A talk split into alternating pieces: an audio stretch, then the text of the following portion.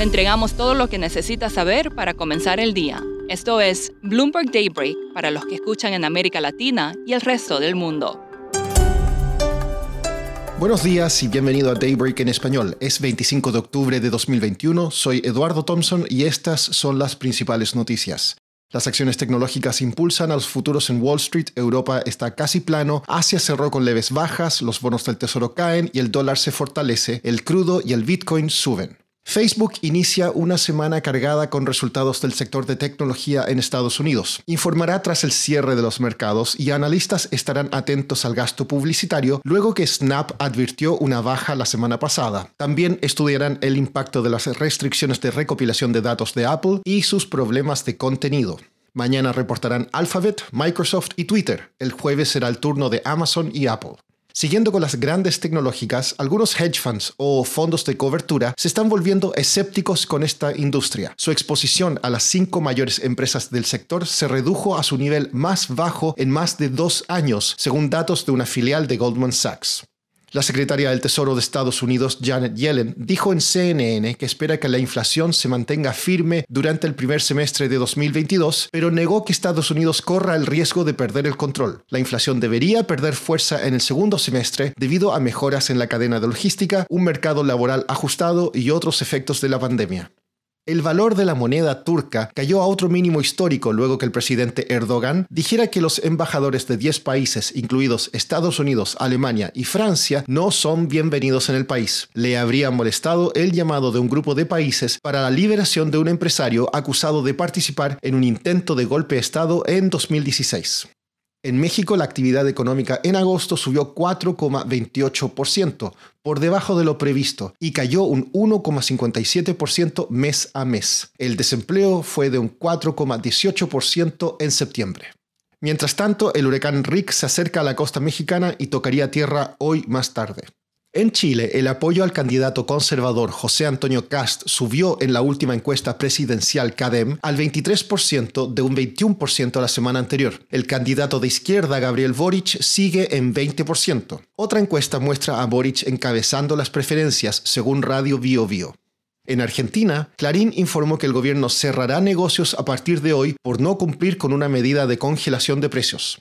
En Perú, hoy será un día crucial para el gobierno de Pedro Castillo con la votación en el Congreso de aprobación o rechazo de su gabinete. María Cervantes, periodista de Bloomberg News en Lima, nos explica más.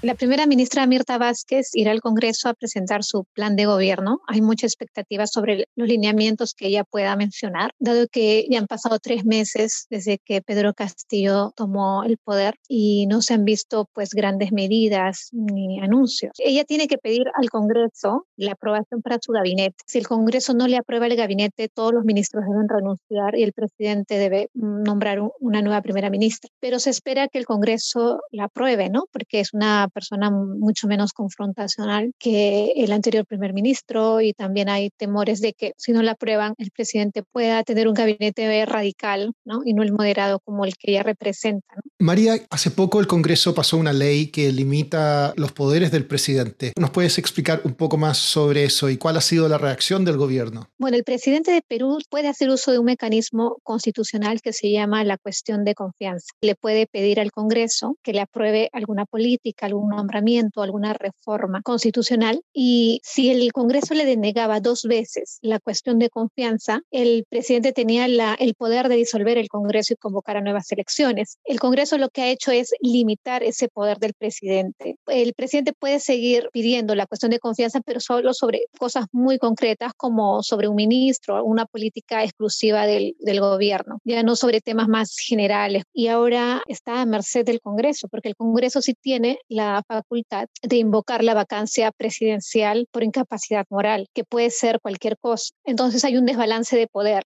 el Congreso puede vacar al presidente, pero el presidente no puede hacer uso de la cuestión de confianza como antes. ¿Cómo han tomado el mercado local o, los activos peruanos recientemente estos cambios políticos? La ratificación de Julio Velarde, el nombramiento de los nuevos directores del Banco Central, la primera ministra más moderada, no confrontacional, definitivamente ha tranquilizado a los mercados. Y también tranquiliza a los mercados el hecho de que pues, Pedro Castillo mm, radical ya no tenga el poder para implementar reformas que puedan asustar a los inversionistas. ¿no?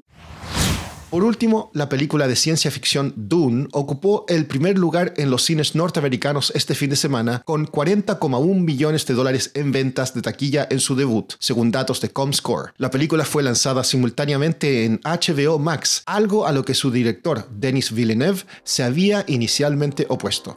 Eso es todo por hoy. Soy Eduardo Thompson. Gracias por escucharnos. Para conocer todas las noticias que necesita para comenzar el día, revise Daybreak en español en la app Bloomberg Professional. También puede personalizar Daybreak para recibir las noticias que desee. Eso es todo por hoy. Sintonice mañana Bloomberg Daybreak.